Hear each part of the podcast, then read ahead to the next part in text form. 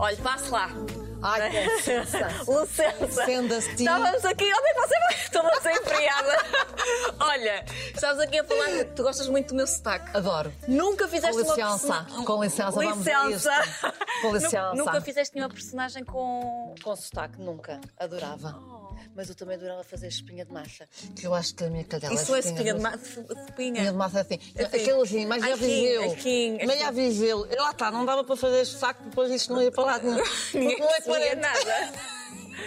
Olha, podemos dizer quase que a tua naturalidade podia ser Bucelas pelas horas que tu já passaste ao longo da tua vida aqui. Olha, e sabes que estúdio é este? Foi onde eu fiz o Selvagem. Não foi nada. Foi!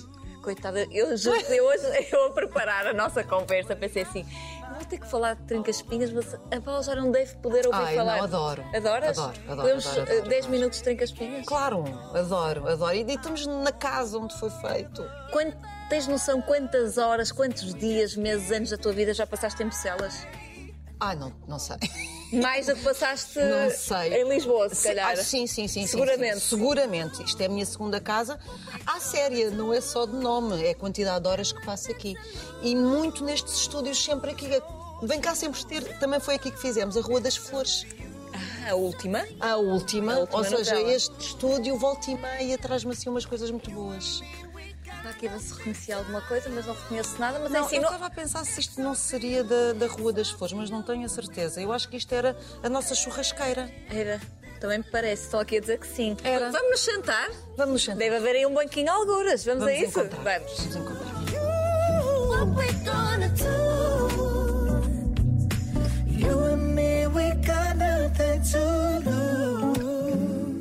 Vamos começar a nossa conversa por eh, uma infância que me trouxe aqui uma grande surpresa.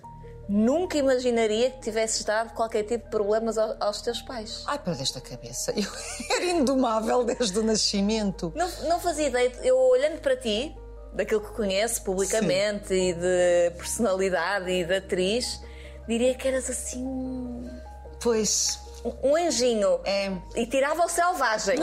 tirava o selvagem. sabes que eu acho, acho que tenho, tenho uma certa imagem, várias pessoas me dizem de querida, doce, querida, que é o mais distante da realidade possível. E eu uso muito isso, confesso. Eu uso imenso, porque tenho, tenho muito mau feitio. Tenho coisas complicadas de lidar. E- Mas começaram desde muito cedo. Desde que nasci. Desde que nasceste. Desde que nasci. E olhando para trás, houve algum momento que te, que te tornou assim? Houve a educação que te tornou assim? Ou achas que não, não se nasce, não se nasce com mal feitio? Achas que Nasce, nasce. Com muito mal feitio? Sim, sim, sim, sim. Sou escorpião. Não, não sei se acreditas Sim. em signos, mas é logo uma sina à cabeça forte, Hum. muito forte.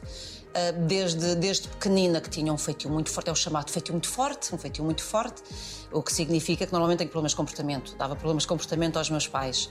Ah, muito rebelde, muito opinativa, muito refilona, muito ah, a querer coisas da vida e a querer e a lutar contra os meus pais violentamente.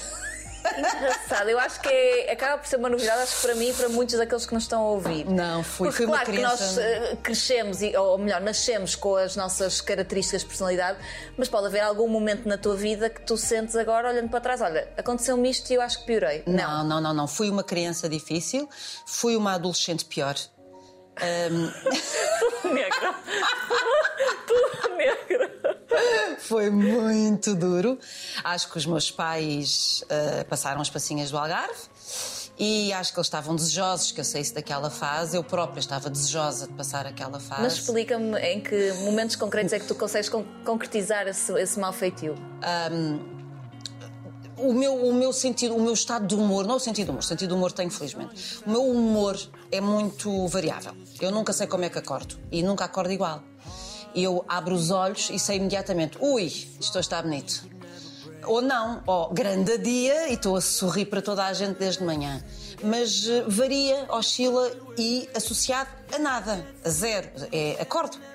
Acordo, A- quem me dera, A, a próxima pergunta é como é que acordaste hoje para saber como é que vai correr. bem disposta, Bem disposta. ensonada, que eu pensei, ai, vamos lá ver se isto não vai lixar o dia, mas aberta, disponível e bem disposta, o que é ótimo, porque normalmente quando é é muito frequente acordar fechada, toda encaracolada, primeiro que eu desencaracolo isto demora, e, e preparada para, para a guerra, para com- não falem comigo, não olhem para mim e não respirem na minha direção, que é uma coisa que me enerva.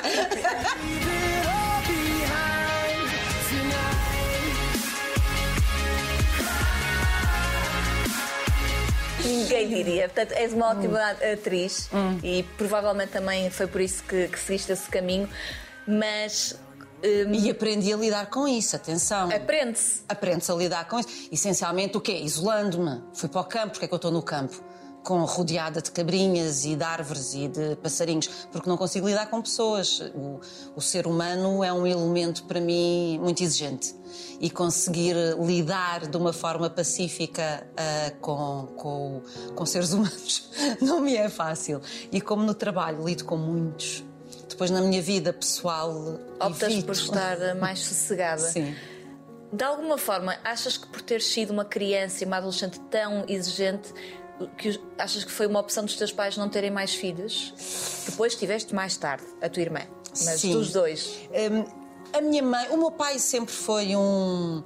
Um, dois, nu- nunca fez planos, meu pai. Nunca fez planos, é o vive e deixa viver, é o curtir o hoje, curtir o momento, que é, epá, é, uma, é uma coisa que eu ambiciono, que nunca lá chegarei na vida, porque não tenho essas características. Por ele, deixava andar. A minha mãe tinha o sonho de ter dois filhos.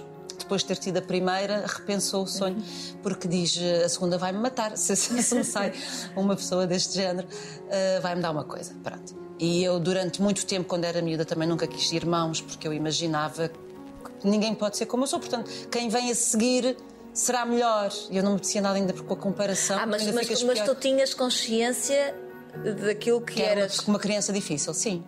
Sim, porque também sempre ouvi desde o primeiro dia, né? Tens um feitio difícil e explosiva e, e reativa e, e sim, Piorou com o divórcio dos teus pais?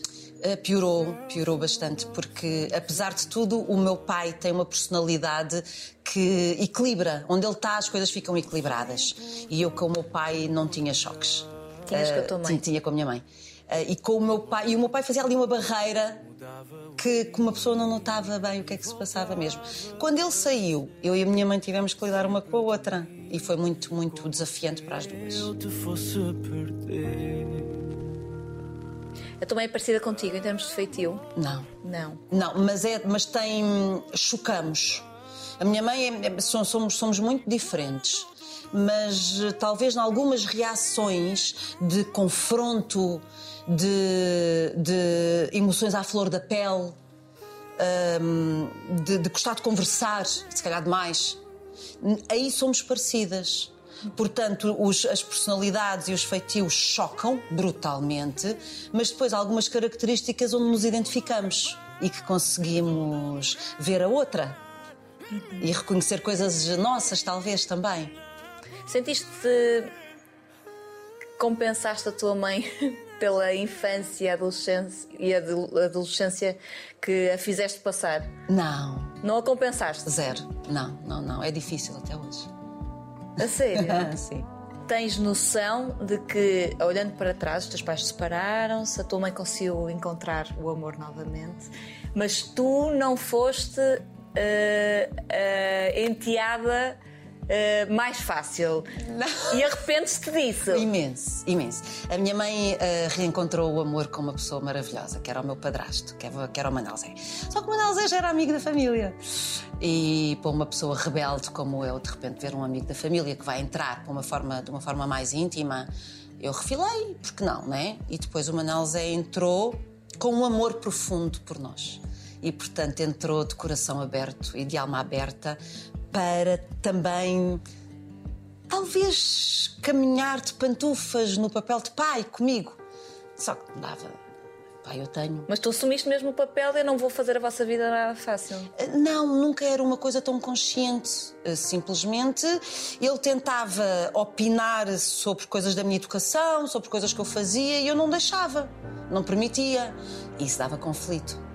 E por causa disso houve o conflito. Ou seja, ele teve que, se- que dar um passo atrás em relação à minha educação. E ele teve connosco pouco tempo, ele morreu. E se eu soubesse. Se tu soubesse o que é que tinhas feito diferente. Ai, tinha, tinha o aceito completamente. E tinha percebido que hum, a vontade dele de participar na minha educação não era por querer ocupar um lugar que era de outra pessoa, era porque me amava profundamente. Ele tinha um fascínio por mim. Ele achava que eu tinha uma personalidade muito dúbia, porque eu era tanto metade do meu pai como metade da minha mãe. Eles são as pessoas mais opostas que tu alguma vez vais conhecer na vida.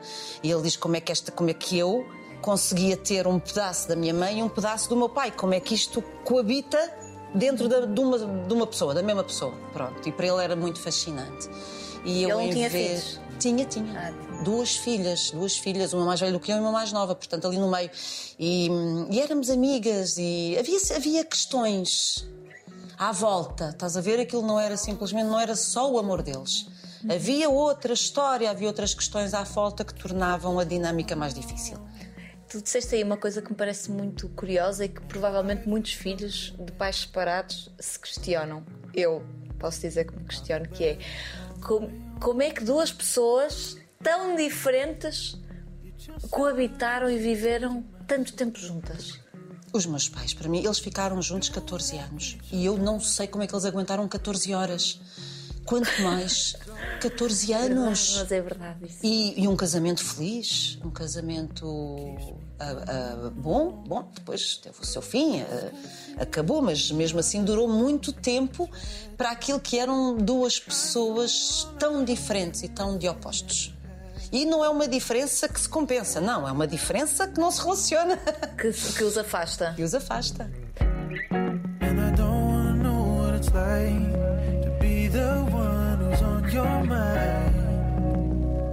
Onde é que eh, largavas ou, ou tentavas eh, de alguma forma canalizar essa energia toda que tu tinhas? Porque, pelo que tu me contas, essa forma de estar na vida, reativa, eh, sempre com alguma coisa a dizer, tu tinhas que ter um escape.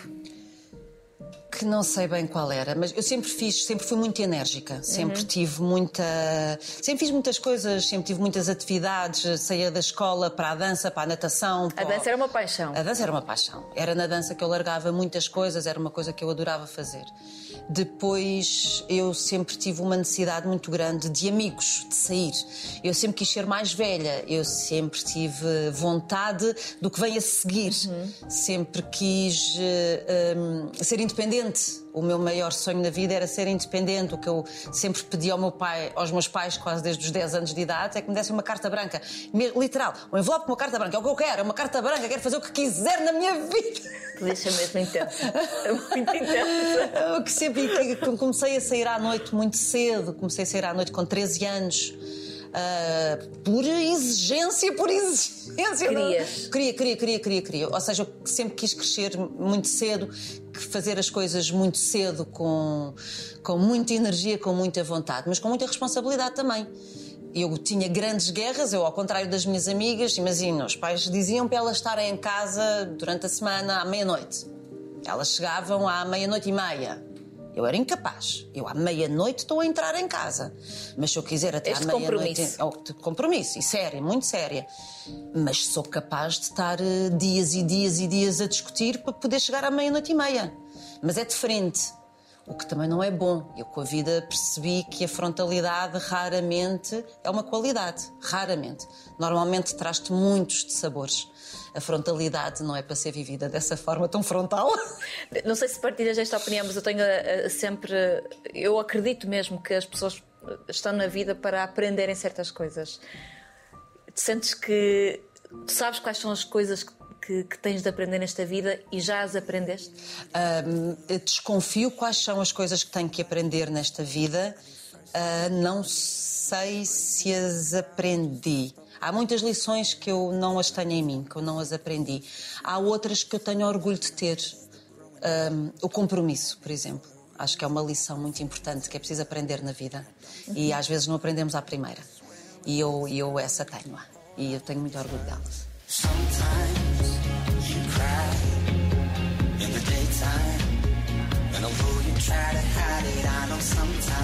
Achas que é a palavra que te define ou característica? Hum, não, isso é a intensidade. Intensidade. Dá para perceber. Para bom ou para mal? para o bom ou para o mal.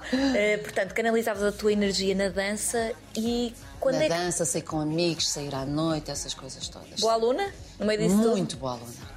Minha mãe não me deixava falhar, desde cedo. E isso dá-nos uma coisinha que. Então está bem. É boa aluna, então é boa aluna. E era, muito boa aluna. Agora voltaste a falar da tua mãe e faz-me sentido perguntar-te. Há pouco, quando eu te perguntei, já compensaste de alguma forma a tua relação com a tua mãe? Disseste-me que não. Por que não? Ahm, porque não me parece que seja uma coisa eh, com solução. Ok. não é? Há- tenho que fazer mais o trabalho da aceitação, que também me é difícil. Que é provavelmente também uma das funções na tua vida, não? é? Pronto. Daquilo sim, que estávamos a sim. falar. Aceitar. Aceitar o que está sem, sem julgar, sem penitência, sem castigo. E, e eu, eu não consigo isso ainda. Mas, mas eh, é um caminho que eu estou a tentar fazer. Nós vivemos numa sociedade em que vivemos todos com a culpa, não é? É. É, é angustiante. É, é muito angustiante. Não só a nossa, a nossa educação, a nossa cultura, tudo, e depois, consoante a personalidade, nós também nos pomos muito isso em nós próprios. E eu tenho um, um, um fator culpa enorme, enorme. Eu tenho um super ego super cruel. Eu estou-me constantemente a analisar a mim própria. Eh, Não há um dia que o meu super ego não me venha de uma forma bárbara e cruel e violenta castigar-me pela menor coisinha que eu faça. Portanto, eu estou sempre a lidar com isto dentro de mim e, e tenho que me proteger disto. Tenho que me proteger destas coisas todas, destas análises ao microscópico, desta avaliação, porque ninguém fica bonito assim, ninguém é bonito visto à lupa. Ninguém, ninguém, não é possível. E eu tenho que, que me desabituar disto, mas foi assim que me ensinaram. E eu tenho que perceber que há outras formas de fazer melhores, mais felizes. Eu acho que a procura da felicidade é uma coisa importante.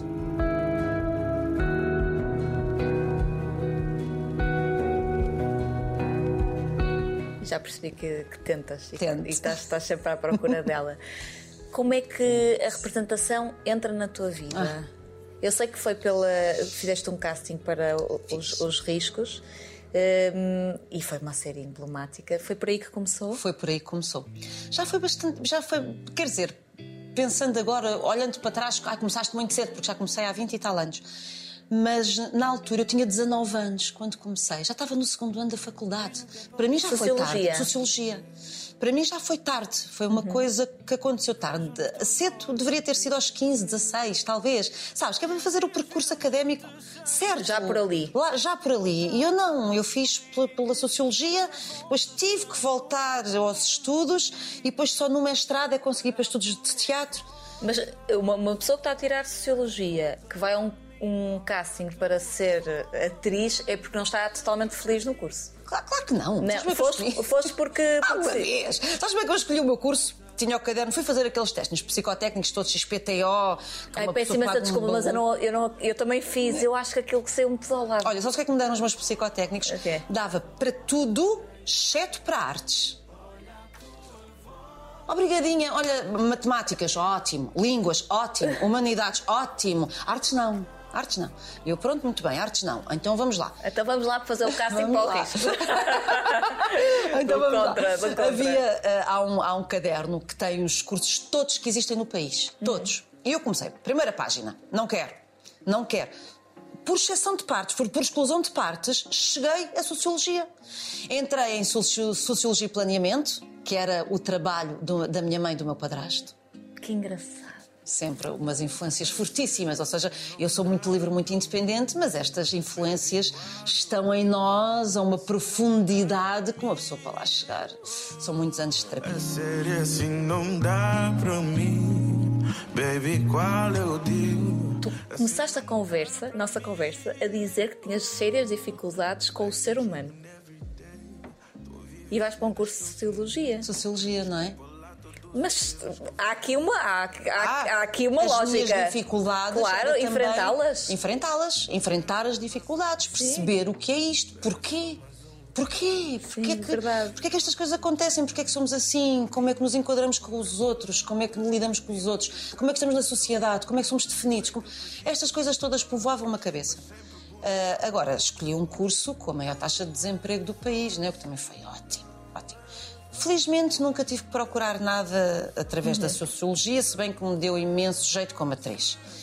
No segundo ano da faculdade, fui fazer esse curso. Eu já eu tinha entrado para a Central Models aos 16 anos e fazia aqueles, aqueles cursos para as meninas da meteorologia, ahm, assistentes de concursos e não sei quê, para Isso para seres independente, para ganhares algum dinheiro. para fazer algo, para ganhar algum dinheiro, para. Eu, eu gostava, eu gostava, achava uma certa graça ao mundo da moda, mas eu sou baixinha, por isso não dava para. Para a Cerel, na altura tinhas que ter mais de um 1,75m, uma coisa assim. Ah, mas para fotografia, dá. Bom, para fazer uns trabalhos eu gostava, aquilo puxava-me de alguma forma. Quando, e, mas apetecia-me mais coisas com, com algum acting, com, que fizessem alguma coisa que não fosse só que não fosse só pose, Sim. posar, que fosse que fosse algo mais. E quando veio o curso o casting para os riscos foi o primeiro casting para alguma coisa de acting aberto em Portugal. E aberto é o quê? Eles aceitavam pessoas no casting que não tivessem formação de atores. E pronto, e, e- e- aconteceu, e aconteceu muito bem, calhou muito bem, porque Isso no fiquei... meio de, centenas. Eram, eram 7 mil pessoas. Deram a volta ao edifício na 5 de outubro da RTP, partiram-se vidros, veio ambulâncias. Aquilo foi o faroeste. Não estás a perceber o que foi aquele casting. Foi uma loucura.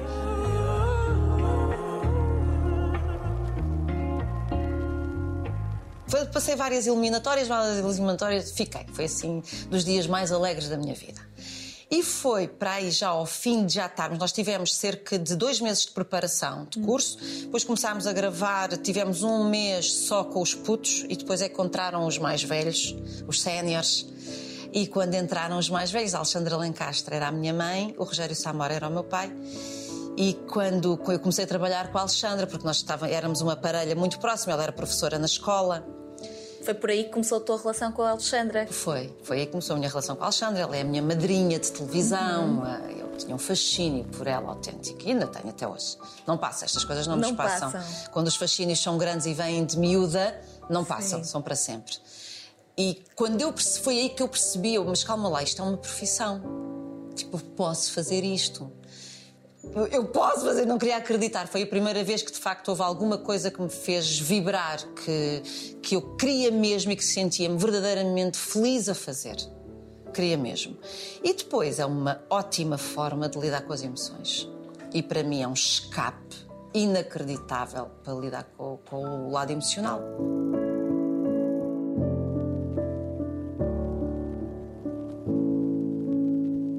Os teus pais. Meus pais nunca me levaram a sério. Não, mas como é que os teus pais reagem? Uma filha que está a tirar. Acaba o curso, querida. que- Era isso. Desculpa? Não, não. Tu vais para a faculdade, tu vais tirar Sociologia. Profissão eh, de adultos, não é? Profissão normal e séria. E tu? Queres que eu diga o que é que eu lhes disse? É melhor não. É melhor não, é melhor não. Mas ah, Nunca foi fácil. Eu dizia, está bem.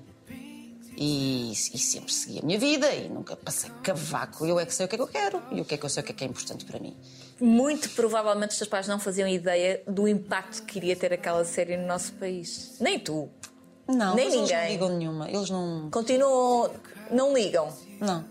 Não. Minha mãe talvez liga um pouquinho. O meu pai está absolutamente nas tintas. Riscos, uma série que marca o nosso país, que tem aqui um impacto brutal numa geração. Eu acho que todas as pessoas de uma certa idade viram a série e vibraram. E começou aqui um- uma nova forma de estar na televisão. Hum, para além da Alexandra Lencastre, guardas bons momentos. Ai, então não guardo. Momentos tão bons, tão bons, tão bons, tão bons, tão bons. Ahm, no- aquilo era, nós éramos um grupo de seis miúdos que de repente estavam a ser confrontados com aquela coisa. E era uma série para a RTP muito acarinhada, precisamente porque ia rasgar com tudo o que tinha sido feito até à altura. A realização era diferente. Ah, os, os movimentos de câmara eram diferentes. A linguagem era diferente. O comportamento tudo que nós tínhamos, era, aquilo era tudo, tudo, tudo diferente. Lembro-me de algumas coisas fantásticas, como os, os atores que passaram por lá. O Zé Valenstein era um professor violador muito mau, que era assim uma coisa. A Ana Zanatti era a diretora do colégio. O Diogo Infante era um dos professores também. Eh, A quantidade de atores depois da nossa idade, da nossa geração, que passaram por lá, foi assim uma coisa inacreditável. E nós andávamos. Sabes quem é que era o realizador? Era o Manel Amaro. Um deles A era o sério? Kiko e era o Manel Amaro. Era. Opa, são, são, são laços que uma pessoa já tem de há não sei quantos anos atrás e que se mantém até hoje. E depois aquilo era tudo muito novo para nós. Éramos. Andávamos muito em grupo, muito protegidos, muito maravilhados. Mais, mais do que o impacto nas pessoas, é o impacto com a primeira vez que te vês em televisão.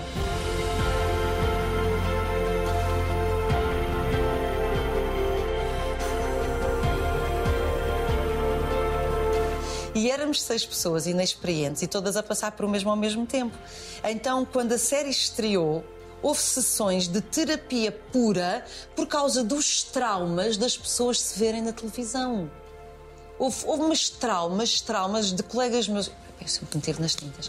Mas colegas meus angustiados, angustiados por se verem na televisão. O confronto com a sua própria imagem foi uma coisa terrível. Eu não liguei nenhuma. Eu tive confronto com isso com a minha voz. Odeio a minha voz. Odeio. Tenho muitos problemas com a voz desde, desde miúda. Já tive para ser operada e às cordas vocais. E... Opa! A sério, fui expulsa do coro. Tenho assim montes, montes de traumas com, com Não, mas tens a minha uma voz. belíssima voz. Agora gosto dela, porque gosto de vozes, de vozes graves, mas Adoro. na altura era voz de homem e não era, não era giro, uma miudinha, tipo um fósforo, né? tipo um, né? muito finita, com um cabelo muito grande e depois de repente eu vou lá a homem, Mas muito olha, agressiva. Essa É característica, esquisito. essa característica da voz provavelmente te ajudou-te a ficar com o papel a trinca-espinhas. Se calhar, se calhar sim. Olha, Se calhar sim, mas foi uma coisa que eu só aprendi a lidar e a valorizar e a usar depois de adulta. Mas muito depois de adulta. Tive que ter aulas de voz de teatro para assumir o que é a minha voz. Porque se te vires os meus primeiros trabalhos. falas assim. Eu falo assim, falo soprado, que é para disfarçar a voz. A voz assim não é grossa, é feminina. Eu, eu fico arrepiada. Vais ver, vai ver os riscos, vai ver os lobos, vai ver o ajuste de contas, vais ver isso tudo. Eu vou falar assim, é soprado. Olha, mas estás cá e continuas a... E olha, não sei, não sei se foi pela voz, se não foi, mas estás cá e has de ficar Espero no mundo da representação durante muitos anos. Quando acabas os riscos, tu tinhas a certeza que era por aqui que querias ir. Tinha, tinha a certeza que era aquilo que eu queria fazer. Mas mais uma vez, tudo aquilo que a gente quer muito é aquilo que nos dá mais medo. E eu queria, queria, queria, queria, mas não sabia se ia conseguir, não é? Ah, e demorei muito tempo até me chamar atriz, porque queria, queria, queria, mas não era atriz. Depois, quando eu comecei, ouvia muito preconceito com pessoas que vêm da moda. De repente havia, houve alguns modelos que começaram a fazer coisas. Ah, como apresentadores, como acting, como, como atores, etc. E houve um preconceito enorme. E eu apanhei um bocadinho por tabela, porque eu vinha da moda. Eu não me considerava modelo. Quem me dera a mim. Não, não mas não, não me considerava modelo de todo Sim. mas, e- mas vinha de uma agência de modelo e, portanto, até, até ter autoridade, confiança para dizer eu sou atriz, demorou. Para já porque achava que não era. Tinha que estudar, tinha que ir aprender, tinha que estar aqueles anos todos ah, ah, para chegar a um ponto em que me considerava atriz. E, portanto, foi todo um processo. Foi um processo até eu me formar como atriz e foi um processo até eu perceber se conseguia pagar as minhas contas com esta profissão. And it's not dark yet, but it's getting there. E, e é um processo doloroso. Doloroso, mas de crescimento. De crescimento, de muito gozo, de muito orgulho, mas de muita angústia, de não saberes o dia da manhã. E isso dura até hoje. Oh, it looks like I'm moving, but I'm standing still. E profissão é conhecida por isso, Uhum. infelizmente. Aham, ainda por cima com o agravante agora desta nova fase em que esta profissão não é para velhas e, portanto, o futuro não se pode dizer que seja ultra risonho. Mas tenho fé. Sentes isso? Ai, o mais possível. Esta profissão não é para velhos, mas principalmente não é para velhas. E isso é uma coisa que me incomoda imenso. E eu acho que já está a mudar, já está a mudar. Na tua, que há 15 anos atrás tinhas pares românticos com o homem com 60 e ela com 20. Na América. Isto era o normal, percebes? É, o, é o normal da nossa sociedade. Não, não é. Não, não é. E felizmente já se começa a aceitar uma mulher com mais maturidade, e felizmente já se começam a fazer pares românticos com idade mais aproximada, e felizmente já começas a ver mulheres em cinema e em televisão com idade. Mas eh, não é muito visto. Depois tens eventualmente uma ou outra que te faz os personagens das avós, das mais velhas, e ponto. Só que esta profissão não tem uma outra atriz mais velha. Tem muitas. Muitas. Onde é que elas andam? Deixaram todas de querer trabalhar? Acho que não. Não há trabalho para elas. Isso assusta-me, uma coisa assusta-me para já, porque eu sempre quis ser mais velha, sempre gostei muito da maturidade, sempre valorizei muito mais a maturidade do que a juventude. Para mim sempre foi muito mais interessante.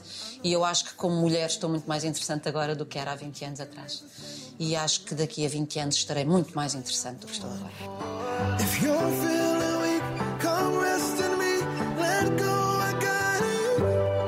Fizeste agora esta entrada na TV, temos que falar. Ta- Estamos em Bucelas, eh, é um sítio que é muito teu e que passaste muitas eh, horas, como referimos já.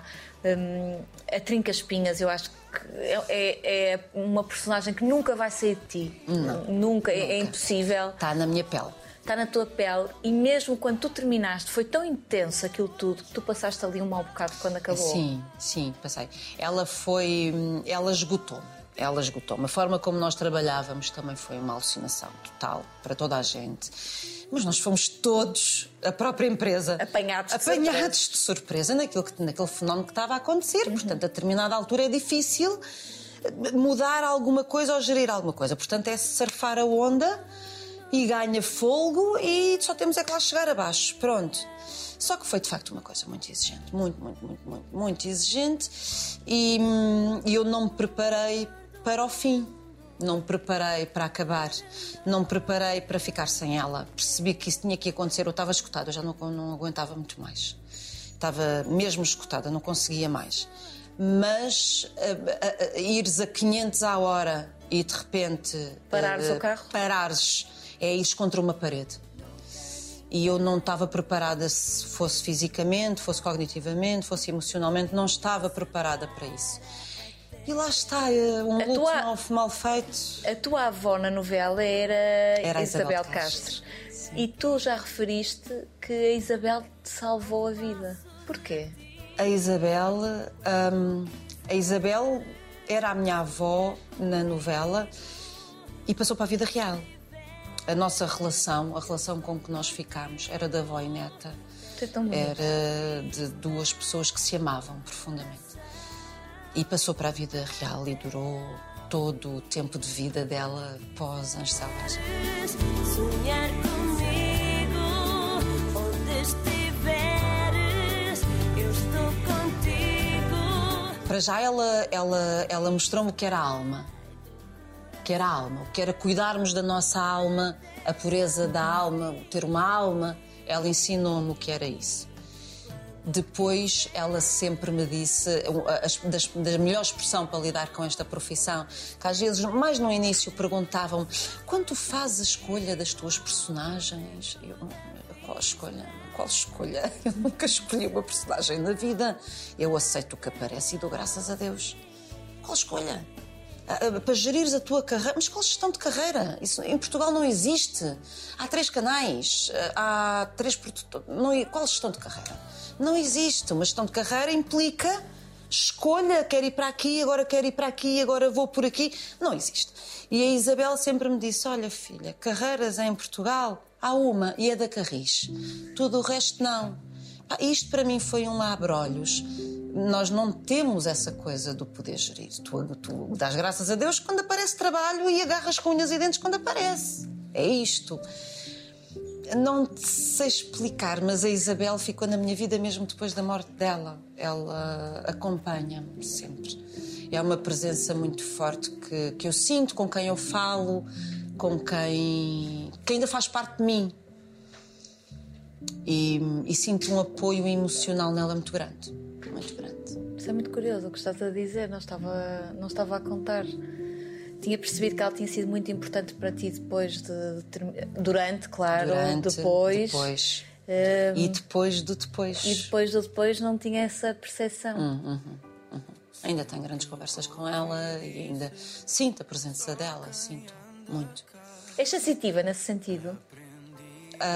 Tens fé? Tenho, tenho muita fé, sou esponja de energias. E sou, e até para meu prejuízo, infelizmente, para meu prejuízo. Porque Sei bem do que falas. mas tenho as minhas pessoas que eu as sinto. E tenho, tenho ela e tenho o Rodrigo. O Rodrigo também continua muito presente em mim. Volta e meia. Sério? Ah, Também foi. Opá, lá está.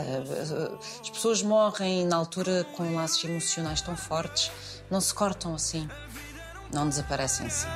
correr e lavo a alma. Afogo a mágoa que tiver. No meio desta vida, destas personagens, disto tudo, e tu, pela energia que tens, com certeza conse- consegues e conseguias fazer outras coisas. Se calhar ali no, no Trinca Espinhas deve ter sido difícil porque vocês estavam muito focadas. Mas quando é que entra o teu Ricardo na vida? Ah, meu Ricardo é o meu posto seguro. O meu Ricardo é, é o meu chão firme. Que é psicoterapeuta? É, mas é a segunda profissão dele. Quando nós nos conhecemos, ele era administrador de sistemas informáticos. Ele trabalhava numa sala com geradores. Não me digas que ele foi tirar o curso duas. para conseguir lidar melhor contigo. Olha, não me admira. não me admira. Ele deve ter dito bem. Ai, Deus, eu quero, eu quero que este casamento resulte, eu preciso. Não, ele fartou-se de máquinas. Ele trabalhava com servidores, não era, não era geradores, numa sala cheia de servidores. Aquilo, não sei se já tiveste E também ninguém merece servidores. isso, É ninguém horrível, é horrível, é horrível, horrível, horrível. E ele, muitos anos que teve assim, e ele a determinada altura fartou-se. E fartaste de uma profissão aos 30 anos, é assustador. E quer dizer alguma coisa? E quer dizer alguma coisa. E ele mudou, fartou-se de máquinas, foi procurar pessoas e mudou completamente, né? Foi para o polo oposto e foi estudar psicologia. Começou a estudar à noite, a manter o trabalho. Ele fez curso, mestrado, início de doutoramento, tudo, tudo, tudo à noite, em pós-laboral. E um crânio com notas assim, eu babo de orgulho. Eu, eu estava, eu estava a brincar contigo que ele foi tirar o curso para de alguma forma gerir-se melhor, mas ajudou na vossa relação. Ajudou imenso, ajudou imenso. Eu já fazia muita terapia com ele, mesmo sendo ele administrador de sistemas informáticos, Sim. porque nós falamos imenso e falamos de tudo.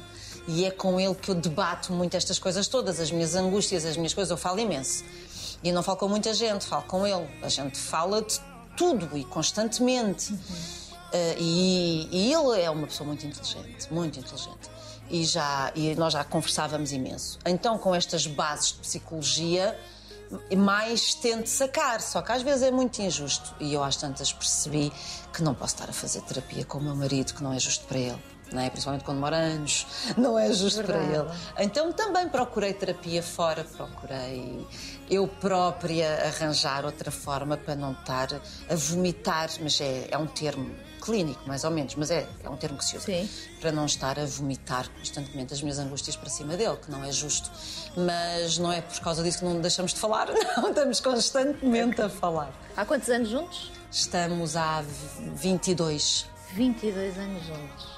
É a pessoa que melhor te conhece. Ai, sem dúvida, quase que me conhece melhor do que eu me conheço a mim própria. Sem dúvida. É a pessoa que melhor que me conhece, que melhor sabe lidar comigo, ah, que sabe tudo sobre mim, a anos de luz de qualquer outra pessoa.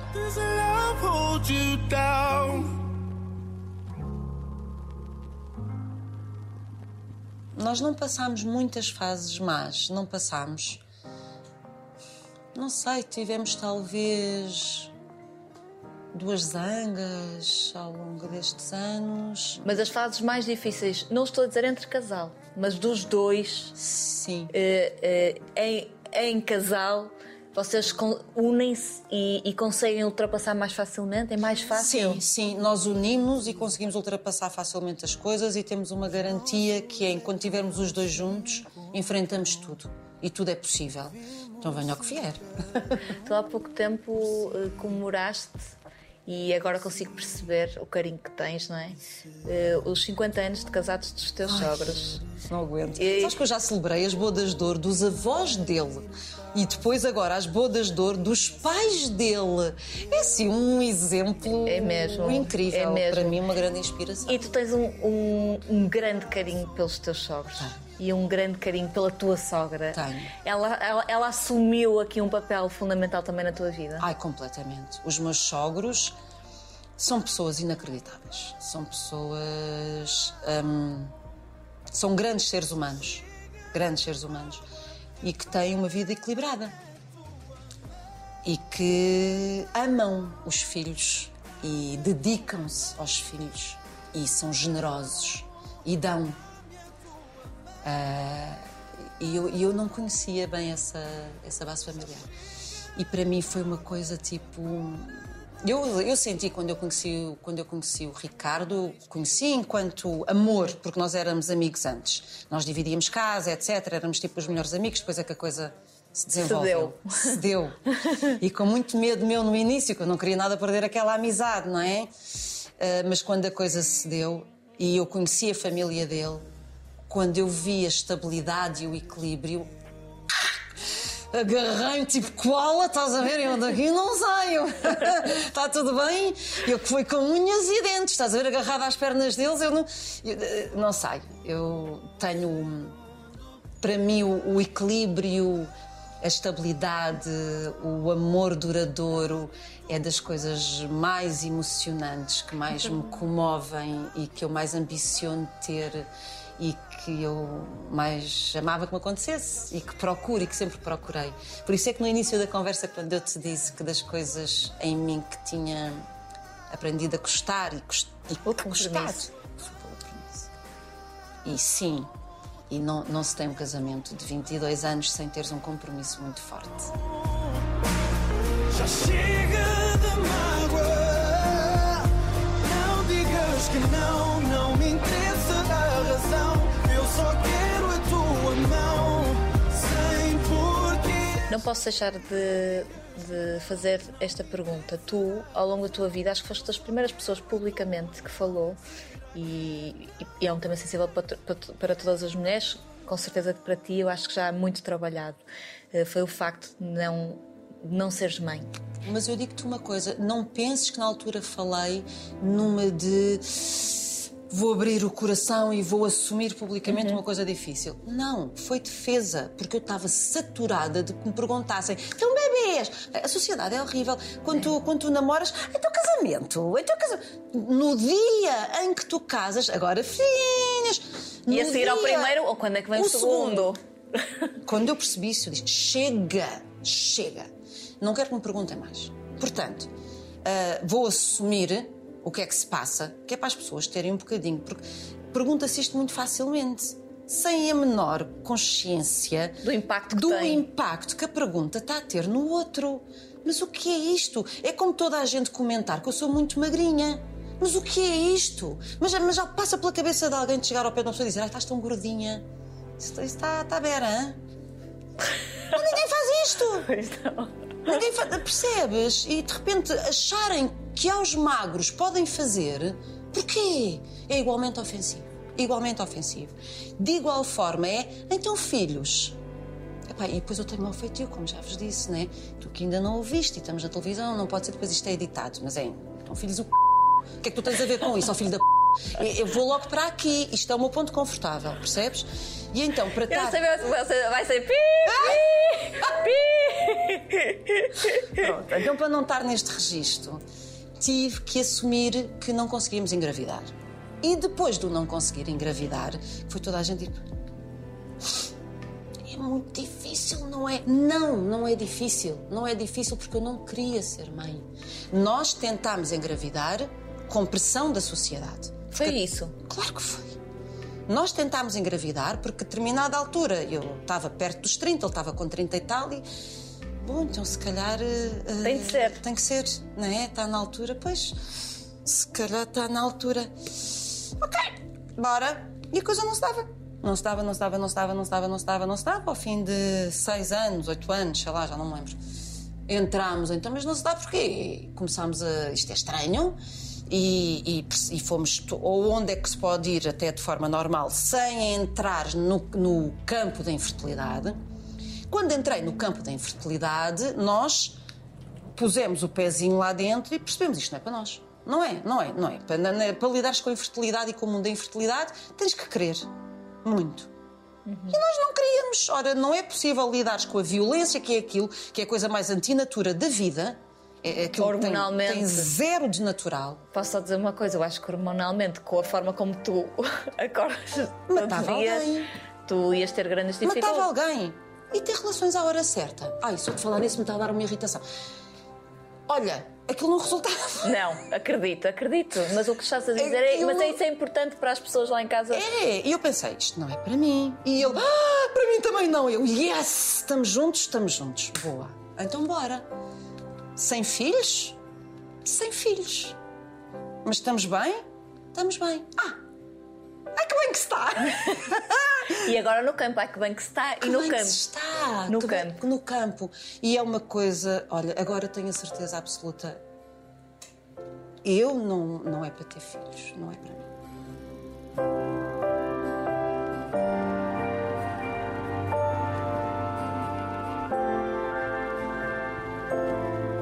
E agora digo com confiança e até com prazer. Não é nenhuma vergonha, nem Com é nada que segurança. nos diminua. Claro que não. Nem sou menos mulher por causa disso. As pessoas lá em casa devem estar a pensar quando é que eu vejo novamente este furacão? A Rua das Flores já terminou. A Rua das Flores já terminou, agora estou um bocadinho virada para os palcos. Agora estou com uma peça de teatro e, em princípio, vou começar outra daqui a um mês. Andarei mais pelo teatro. Mas em breve, aqui em Bucelas, Ai, por favor. sim, eu já começo a sentir falta. Ah! Obrigada, Paula. Obrigada, eu. e desculpa a edição. Não, não, é a Tatiana que vai tratar disso.